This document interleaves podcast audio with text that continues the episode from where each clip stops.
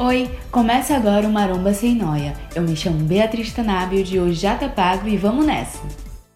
Oi, gente, como vocês estão? Bom, quem me acompanha sempre deve ter percebido que última semana não teve episódio novo. E o motivo disso é que eu comecei esse podcast com o objetivo de compartilhar minhas vivências e também incentivar vocês a mexerem o corpício, né? Eu sempre falo disso aqui. Mas eu não tenho retorno financeiro com maromba sem noia. E querendo ou não fazer um podcast demanda um certo tempo de dedicação. E eu precisei ter mais tempo para outras demandas de trabalho. Então eu decidi que agora os episódios vão ser semana sim, semana não. Eu sei que não é ideal, mas é o que eu consigo fazer por agora. Dito isso, vamos ao que interessa. O plot de hoje é descansar também a treinar. Esse tema de hoje foi sugestão do meu amigo e ouvinte Felipe Américo, e eu achei que ele encaixa bem com esse momento que estamos agora de pré-carnaval e tudo mais. Eu quero lembrar também que eu não sou especialista na área de saúde nem áreas afins. Ou seja, o que eu compartilho aqui é mais uma troca mesmo, e nada do que eu digo é verdade absoluta, tá bom? Acho importante reforçar. No momento da escrita desse roteiro, eu tô movida com a força de um Red Bull. Eu recomendo isso? Não. No geral, eu treino pela manhã assim que a academia abre, mas nas segundas-feiras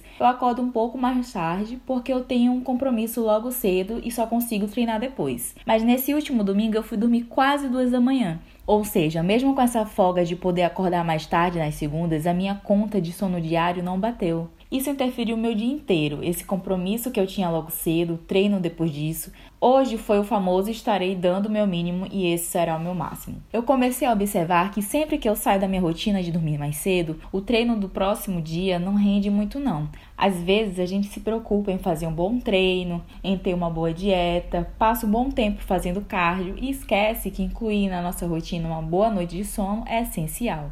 E eu sei que vai ter gente que vai achar que isso só tem relação com o crescimento da massa muscular, mas os motivos são bem maiores do que a gente imagina. O nosso sono é dividido em duas fases, o sono não REM e o sono REM. Esse primeiro é responsável pela atividade cerebral menos intensa e vai ser dividido em quatro estágios com características diferentes. No primeiro, vai ser a etapa do adormecimento, é uma transição entre estar acordado e dormindo e pode durar até 15 minutos. Aqui vai acontecer um relaxamento dos músculos e é provável que sua respiração fique mais leve. No segundo estágio, você já está em um sono mais leve. Seu cérebro desconecta com o exterior, ou seja, com barulhos e afins. A temperatura e o ritmo cardíaco e respiratório também tendem a diminuir e você se aproxima assim cada vez mais do sono profundo. No terceiro estágio, aí sim, é o começo do sono profundo. A sua atividade cerebral diminui ainda mais. No quarto estágio, sim, finalmente chegamos no sono profundo. E é aqui que o corpo repõe as energias do seu gasto diário. O organismo libera os hormônios ligados ao crescimento e executa o processo de recuperação de células e órgãos. Mas não para por aí. Depois disso, nosso corpo vai para o sono REM, que é a fase que tudo se atenua. Aqui, a nossa atividade cerebral acelera de um modo que se assemelha quando estamos acordados. Nesse estágio acontecem os sonhos, a fixação da nossa memória e a nossa recuperação física para que a gente acorde disposto, seja para treinar ou realizar demais atividades. Todas essas informações eu consultei no Observatório de Saúde da Universidade Federal de Minas Gerais e também nos textos da fisiculturista Renata Spaliti, da ESPN. Uma outra coisa importante que a Renata nos lembra é que dormir recarrega o nosso cérebro. Eu sei que é algo um tanto evidente, mas muitas vezes o óbvio precisa ser dito. Então, não, não é nóia da sua cabeça nem da minha que a gente rende muito menos em um treino quando a gente dorme mal. Para quem quer ganhar massa magra, um bom descanso restaura nossa função cerebral e o estado de alerta para que a gente fique preparado para sessões intensas de treino, de acordo com a sua individualidade, claro. Dormir de 7 até 8 horas de sono vai melhorar a tua recuperação muscular por meio da síntese de proteínas e essa liberação de hormônio de crescimento que a gente já falou aqui.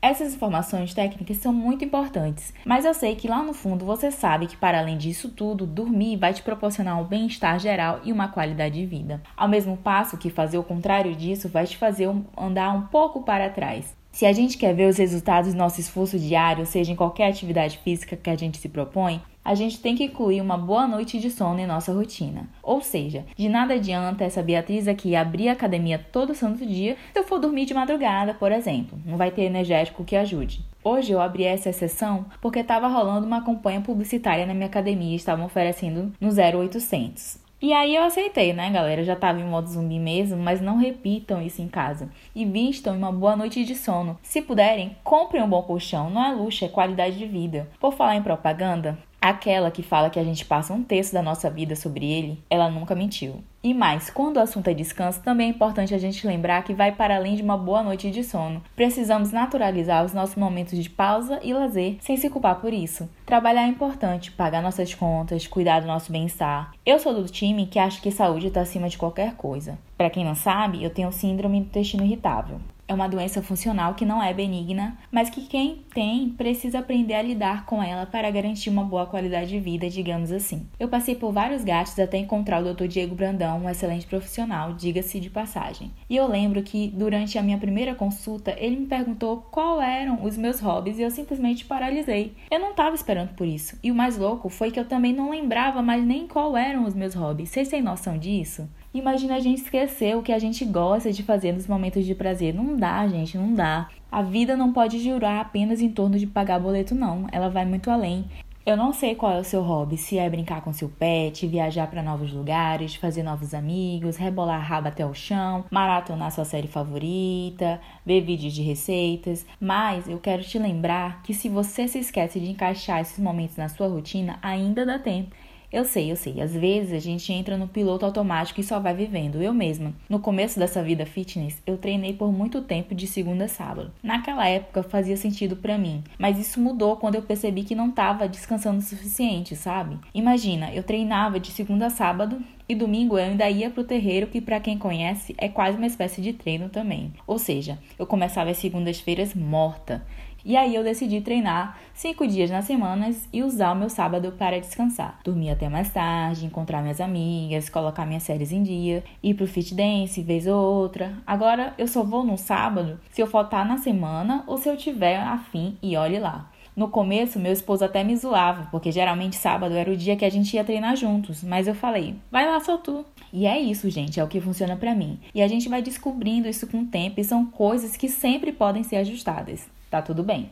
Só não abra mão do que te faz bem, combinado? Todas as vezes que eu puder, eu vou te lembrar disso. Para finalizar, eu quero aproveitar e usar o nosso tema de hoje para te incentivar a curtir o seu carnaval de maneira que você gosta. Se quiser beber, beba consciente, use camisinha, não esquece do filtro solar, se hidrata bastante e só faça o que fizer sentido para você. Se a sua vibe é de bloco, só vai. Ai, Bia, mas eu gosto de ficar em casa, deitado no meu sofá, vendo meu bom streaming. Se é isso que faz sentido para você, tudo bem também. Eu, por exemplo, demorei um tempo para aceitar que eu sou uma sagitariana já aposentada. Ou seja, já fiz de tudo o que tinha para fazer e agora sou feliz nesse último time e é isso.